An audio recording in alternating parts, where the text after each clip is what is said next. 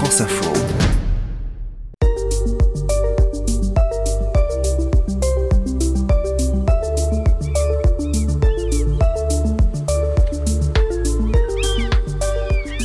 Bonjour, c'est Catherine Potier, je suis journaliste à France Info.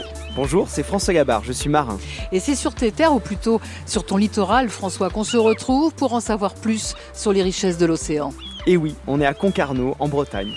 C'est là où je vis, je travaille, au bord de l'océan, que j'ai beaucoup sillonné, qui m'inspire, qui nous inspire en tant qu'être humain et qui mérite d'être mieux connu pour être mieux protégé. L'ADN de l'océan. Mon labo sous la mer, épisode 4. Ah bah ça y est, je le vois. Ouh François, Putain, mais incroyable, tu voles Comment ça s'appelle ce- cet engin? Une wingfoil Putain, mais et raconte-nous, mais, quand- mais c'est un nouveau jeu, oui, mais tu voles au-dessus de l'eau Ah, Tu vois, on a le petit foil. D'ailleurs, on parle du biomimétisme. C'est assez génial parce que tu vois, c'est le foil là. Tu vois les formes là, à la- à la- à l'avant du foil, c'est ins- nageoire. inspiré des, des nageoires de baleines. C'est bien connu, pour aller vite sur l'eau, il faut être au-dessus de l'eau. Ah, c'est mieux, ouais, essayer de, de pas. euh, essayer de moins, moins traîner dans l'eau, exactement. On dit donc t'es bon. tout mouillé. Ouais. non, mais parce que c'est- quand même euh, mon petit bol d'oxygène et de. On ça me fait du bien de mettre ma tête dans l'eau parce que je- ça, ça, ça reste mon élément quand même. Et qu'est-ce que tu vois quand tu mets la tête sous l'eau? Écoute, il y a plein de choses. Il y a des algues ici. Alors, le- les algues, euh, des fois, il aime pas trop. Puis après, il y a plein de choses qu'on connaît peut-être pas forcément. Dans, dans- Il paraît qu'il y, y a plein de choses dans une goutte d'eau. Allez, viens, on va aller poser la question à un spécialiste. Super. Et ce spécialiste, eh bien, c'est Éric Carsanti, biologiste, directeur de recherche au CNRS. Il a aussi été directeur d'expédition euh, pour Tara Océan, une incroyable épopée scientifique que nous évoquerons ensemble, durant laquelle il a étudié l'ADN de l'océan.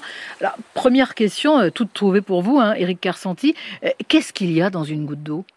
Il y a des milliards, en fait c'est incroyable, il y a des milliards d'organismes dans une goutte d'eau. hein. Dans un litre d'eau, il y a des milliards de virus, de bactéries, de, de petites cellules individuelles qui, comme les nôtres, mais qui nagent toutes seules. Et puis de petits organismes, il y a des larves aussi, des larves de poissons, des œufs.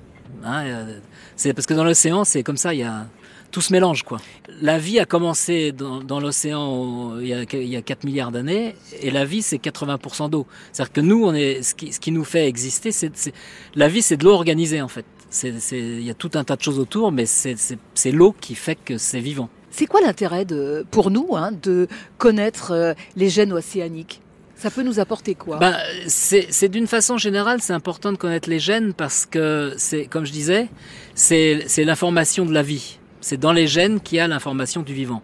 Par exemple, pour le virus en ce moment là qui nous embête, euh, il faut le séquencer parce que on veut savoir quelle est l'information qu'il y a dedans pour pouvoir faire des anticorps, par exemple. Alors dans l'océan, euh, c'est très important parce que d'abord il y a une diversité considérable d'organismes dans l'océan. Il y a des millions d'espèces d'organismes différents. Et donc il faut connaître cette diversité parce qu'elle change et en fonction des types d'organismes qu'il y a, toute la chaîne du vivant va changer. Donc il faut qu'on, c'est très important de connaître ça pour nous éventuellement agir dessus ou s'organiser en fonction de ça, quoi. Et on, le on connaît bien ce qu'il y a dans les océans, justement. Ben, euh, on connaissait pas du tout. Et avec Tara Océan, on a quand même fait un gros bond euh, dans la connaissance des gènes, justement, euh, des, des virus, des bactéries des, et des, des autres organismes un peu comme nous. Parce qu'on on parle de, de gènes, d'ADN. Et- Explique-nous la, la- la différence. euh. Eh ben, c'est pas très compliqué. Hein. L'ADN, en fait, c'est une molécule. C'est une molécule euh, Longue. longue, linéaire, très solide, qui en fait sert de, de base de données. C'est un peu comme une bibliothèque. C'est-à-dire qu'il y a plein d'informations dans cette molécule. Et cette information, elle est, elle est stockée sous forme de gènes. Et chaque gène euh, contient une information qui permet de fabriquer une brique qui ensuite va servir à construire la cellule et à la faire fonctionner. Donc l'ADN, c'est un petit peu comme, comme une bibliothèque dans laquelle on irait chercher des livres pour savoir comment, comment, faire, comment cuisiner ou comment construire une maison. Donc ou... je dis pas de bêtises. Le gène, c'est le livre. L'ADN, c'est la bibliothèque. Voilà, Et avec tout ça, on peut construire des maisons. Voilà. Ou des cellules. en exactement. ce qui nous concerne. Voilà, c'est ça. C'est exactement ça, voilà.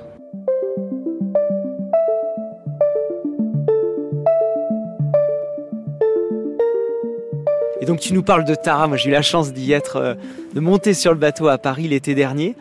Euh, tu, tu, toi, tu as navigué beaucoup. Euh, t'as fait pas mal de, t'as passé pas mal de temps. Tu peux nous, nous en dire un peu plus? Oui, oui. Bah en fait, c'était, euh, c'était un, Tara, ça a commencé pour en ce, en ce qui me concerne. Hein, Tara, c'est bon, un, une golette de 36 mètres qui a qui a été construite par Jean-Louis Etienne il y, a très, il y a plus de 30 ans maintenant, et puis qui a été reprise par euh, Agnès B et, et, son fils, et Romain Troublé. Et donc, euh, ils ont commencé à faire des, des expéditions euh, dans le, un peu d'aventure avec. Et moi, j'avais envie de faire euh, une grande expédition au départ, principalement pour un peu pour vulgariser la biologie justement. Et finalement, ça s'est transformé en une vraie expédition scientifique. Et donc, l'idée, c'était effectivement d'échantillonner ces organismes depuis les virus jusqu'aux petits organismes multicellulaires. Donc, d'étudier tous ces organismes avec la génétique, donc les gènes, hein, pour caractériser les gènes de l'océan. Tout ce monde qu'on connaissait pas du tout. Enfin, qu'on connaissait un peu par les stations de biologie marine euh, sur la côte, quoi, mais qu'on connaissait pas du tout à l'échelle euh, euh, holistique de la planète. Quoi. Et vous, fe vous faisiez les relevés in situ sur le bateau, et après vous traitiez ces, ces relevés à bord du bateau? Vous aviez tout le matériel pour non, non, non. avoir non vous... non non le, le bateau c'était principalement un outil de collecte, c'est-à-dire oui. qu'on collectait les échantillons et ensuite ces échantillons étaient envoyés à, en, en Europe ils ont été, et puis à différents labos aussi en, en, aux États-Unis, euh, dans différents pays. Et c'est là qu'ils étaient euh, analysés. Alors il y a tout le séquençage qui a été fait à Paris, donc au génoscope, euh, qui a fait un travail absolument fabuleux parce qu'ils ont séquencé des quantités de gènes, c'est des quantités colossales, principalement en France. Oui, en et, France et ça, en... ça sert à quoi? C'est une, une, immense bibliothèque, un grand recueil, où il y a une application très concrète? Non, non, non, c'est un, un, une bibliothèque pour l'instant. C'est base, une, une base de données qui nous permet de connaître l'océan. C'est très important de savoir ça parce que euh, bon, on s'intéresse beaucoup aussi aux, aux, autres planètes et tout ça.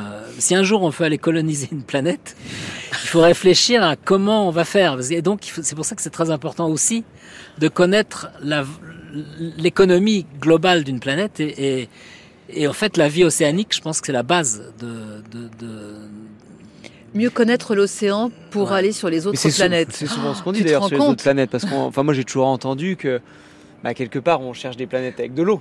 Si Exactement. J'ai cru comprendre que si les planètes elles ont pas d'eau, ça serait compliqué. Celui qui trouve, euh, oui. c'est le vainqueur. Hein Ou alors faudrait créer. Et c'est pas si simple que ça apparemment pour créer un océan sur une autre planète. Bah non non, c'est pas ça. C'est fait d'une manière assez assez géniale et magique sur notre planète et tout ah. ce qui s'y est passé. Mais a priori, Donc il vaut mieux euh... chercher une planète qui a un océan déjà. Alors. Oui. Ouais. ah, peut-être on va trouver, peut-être bientôt. Hein. on peut espérer. On peut espérer. Allumage Vulcain. Allumage EAP, décollage.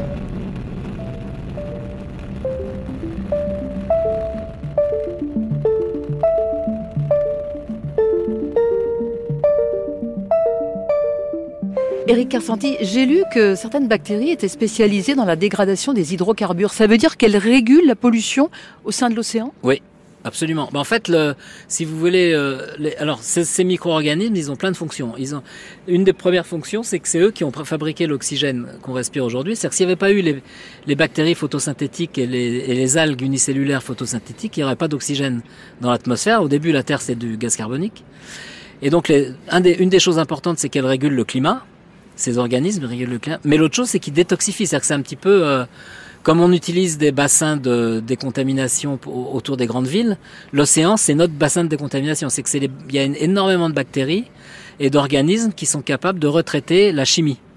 Donc ça veut dire qu'on pourrait l'appliquer sur Terre, ça? Alors oui, évidemment. Et c'est une des raisons, d'ailleurs, que j'ai pas complètement répondu tout à l'heure, mais c'est une des raisons pour lesquelles c'est important de connaître ces gènes, parce que est-ce quelles sont les, les activités métabolique qu'il y a dans ces organismes parce que ça permet de se faire une idée de, euh, si vous voulez, de la façon dont ces organismes sont capables de retraiter justement euh, bah, ce qu'on rejette, mais ce que rejettent les autres animaux. C'est-à-dire que d'une façon, les baleines, les poissons, tout ça, euh, ils rejettent des déchets aussi dans l'océan. Donc tout ça, c'est c'est un cycle de retraitement permanent et c'est pour ça que c'est si beau. C'est en fait c'est l'équilibre. Vous voyez, c'est.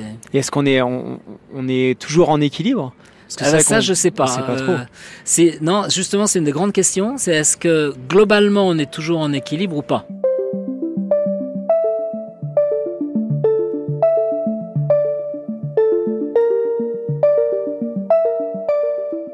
Quand on regarde l'océan, c'est une immense boîte à pharmacie, l'océan. Euh, ouais, plein de plein d'éléments euh, naturels qui peuvent être euh, bons pour pour l'homme. Des bactéries, des virus, des, des, champignons. Il y a même des professionnels qui ont créé des sociétés justement pour des applications extrêmement concrètes. c'est le cas de notre invité, Marc Aymon. Vous êtes pharmacien. vous avez créé une société qui s'appelle Islab. C'est une société qui développe des dispositifs médicaux issus d'actifs marins. vous êtes basé à Quimper, je crois. comment est venue cette idée de, création d'Islab? Dans sa vie, on a à la fois son parcours personnel et puis son parcours professionnel. Donc pharmacien, oui, parce que j'étais sensible à la biologie, euh, à la santé. Euh, je travaillais dans les hôpitaux. Euh, bon. Et puis, je suis né à Quimper. J'ai vécu tout le temps au bord de l'eau. Donc, je pêchais dans les flaques. Je voyais la, variété de, de, ce qui m'entourait. Et ce mixte a fait qu'à un moment donné, euh, j'ai travaillé dans une entreprise pharmaceutique qui extrayait, donc c'était un, cher confrère du 19e siècle, Nativelle. Donc c'est un gars qui, qui, avait compris que dans les, certaines plantes, on extrayait des molécules extrêmement actives, puisque c'est des, des, produits encore utilisés aujourd'hui largement euh, pour euh, la cardiologie. Ce mix a fait que je me suis dit, bah, l'océan contient des opportunités. Nous, les pharmaciens, on a des techniques. Bah, voyons ce qu'on peut faire avec cet océan. On dit volontiers que, que l'eau de mer, la composition ionique de l'eau de mer est proche du plasma sanguin, c'est vrai? Alors oui, sur le plan qualitatif, c'est-à-dire qu'on c'est l'eau de mer, c'est un ensemble d'ions, hein, donc c'est des atomes mais sous une forme active. Euh, la, chimie classique dessine les molécules au tableau. Euh, moi, je la vois plutôt comme euh, des formes complexes avec des échanges d'énergie. Et ça passe par ces ions. Et donc euh, l'eau de mer, c'est une petite musique, papi pipi, papi, d'atomes de, différentes tailles et de différentes puissances, et donc ont été décrits. Hein, euh, de, avant Jésus-Christ, c'était euh, Hippocrate. Puis Mendeleïev, un russe, a fini par faire un tableau pour expliquer tous ces atomes. Mais finalement, l'eau de mer, c'est ça. Et on en découvre encore. Et bah, tous, les, sérums vivants hein, qu'on a dans le corps, hein, pas seulement notre plasma, nos larmes, euh, nos, liquides euh, corporels euh, sont faits de, et la sève, etc., des, plantes, sont faits d'une formule proche de l'eau de mer. Oui.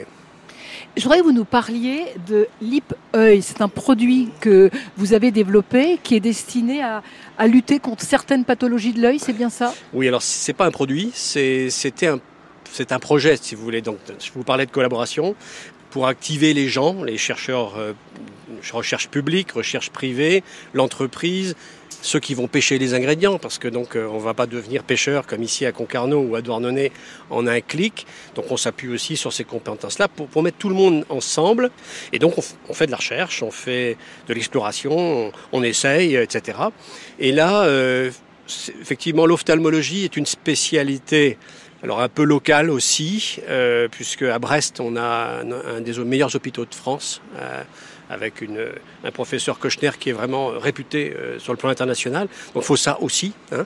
Et puis, euh, nous, notre conviction hein, que bah, le, milieu de l'œil, si vous voulez, l'appareil photo euh, qui est au milieu, c'est comme une cellule photo. Ça s'appelle la macula au milieu de la rétine. C'est plutôt essentiellement fait de corps gras et de cellules vivantes qui reçoivent la lumière et qui souffrent de ça au final. Parce que quand on reçoit le photon, clic, on a une énergie qui monte, vous parlez des ions tout à l'heure, donc les électrons se baladent. Si on les récupère pas, on les calme pas, ben ça fait ce qu'on appelle des radicaux libres. D'accord? Donc c'est connu dans la cosmétique. Hein, euh, mais euh, là, en l'occurrence, ça reste tourné dans la cellule et si on ne l'élimine pas, ben, la cellule va s'abîmer, vieillir et mourir. Et là, on perd la vue. Donc l'idée, ça a été d'essayer d'envoyer de façon soft, et on l'a fait grâce à un complément alimentaire, en fait, c'est-à-dire une voie alimentaire, grâce à un petit véhicule de, de, lipides, hein, des, oméga 3. Et on a mis dedans euh, d'autres antioxydants, et en particulier issus de microalgues, vous en parliez tout à l'heure, une microalgue qui colore les flamants roses en rose, ou, les coquilles de crabe en rouge, hein, qu'on appelle l'astaxanthine, donc qui est bien issue des océans. Et donc cette petite formule, on a réussi à trouver quelque chose qui ciblait, euh, qui allait dans le corps humain jusqu'à la macula, capturer euh, l'électron toxique, enfin toxique, utile à un moment donné puis toxique, pour empêcher que ça dégénère. Et donc ça prévient la dégénérescence maculaire liée à l'âge. La DMLA. La DMLA, voilà. Donc vous voyez en France, euh, pas mal de, produits et dans le monde aussi fait de, de, gélules ou de capsules contenant donc les ingrédients dont je viens de parler c'est assez génial moi d'arriver dans, cet océan. Il y a plein de, procès actifs. On voit justement la, précision finalement d'un, de, ces molécules qui vont euh, par euh, voie digestive vont arriver jusqu'à l'œil. Je trouve ça assez génial parce que c'est vrai que c'est, pas si simple que ça. Dans l'immensité de l'océan, d'arriver à trouver cet élément, de l'identifier, et d'arriver à l'identifier, et de le et, bah, et de l'orienter jusqu'à un, usage, un usage humain. Vous voyez, c'est une combinaison en fait. C'est-à-dire qu'il faut connaître le corps humain, enfin les animaux supérieurs, parce que ça, marche en vétérinaire également, hein. donc euh, terrestre. Et puis euh, avoir eu cette idée et cette conviction. Euh, il y a l'Ifremer aussi en Bretagne qui a beaucoup contribué avec les bactéries marines. Le, génie, le génie est dans l'océan. Et, vu que vous êtes en, amont dans toutes ces recherches, pour vous, c'est quoi justement demain les, choses à aller explorer dans l'océan pour, pour, pour aider l'humain sur la Terre? À la fois, donc, faut avoir confiance dans la richesse de ces, de ces ingrédients. Ils sont dans, toute la chaîne de vie des océans, des plus petites euh, unités, bactéries que vous citiez, microalgues, hein, krill, euh, et puis ça monte jusqu'aux gros, grosses bestioles. Mais si on décide qu'on a absolument besoin de tuer des baleines pour se soigner, on va avoir un problème de, ressources. Donc moi je suis convaincu que comme toutes ces molécules lipides, euh, glucides, protéines, hein, c'est toujours ces mêmes éléments-là, mais intelligemment constitués dans l'origine de la vie dans les océans, il faut aller chercher ces ressources les plus renouvelables. Est-ce qu'il y a un, secteur après, enfin je veux dire, dans les applications pour les, humains, un, domaine spécifique que vous imaginez qui peut vraiment être euh, bah, aidé par ces les petites molécules que, que, dont, Philippe Potin vous a parlé, je ne sais pas s'il est allé jusqu'à vous dire que ce qui vaccine les plantes contre les maladies, dans certains laboratoires aujourd'hui, sert en anticancéraux. Donc euh, ça peut aller très loin. Après, c'est le temps qu'il faut pour le démontrer, le, sécuriser. Moi, moi, je pense qu'en effet, avec le Covid, on, le voit. Ce qui est important, c'est d'être euh, fort. Donc euh, tout ce qui est gestion de l'immunité, tout ce qui est gestion de l'inflammation, est essentiel. Donc les petits peptides qu'on trouve euh, dans les têtes de sardines, euh, par exemple, ça intéresse pour un douarneniste, hein, ou les oméga 3 qu'on trouve dans ces, dans, ces issus des bactéries, des microalgues, etc. Euh, c'est ce qu'il faut pouvoir mettre en quantité et de façon assez large dans le public pour, pour aider à prévenir les maladies.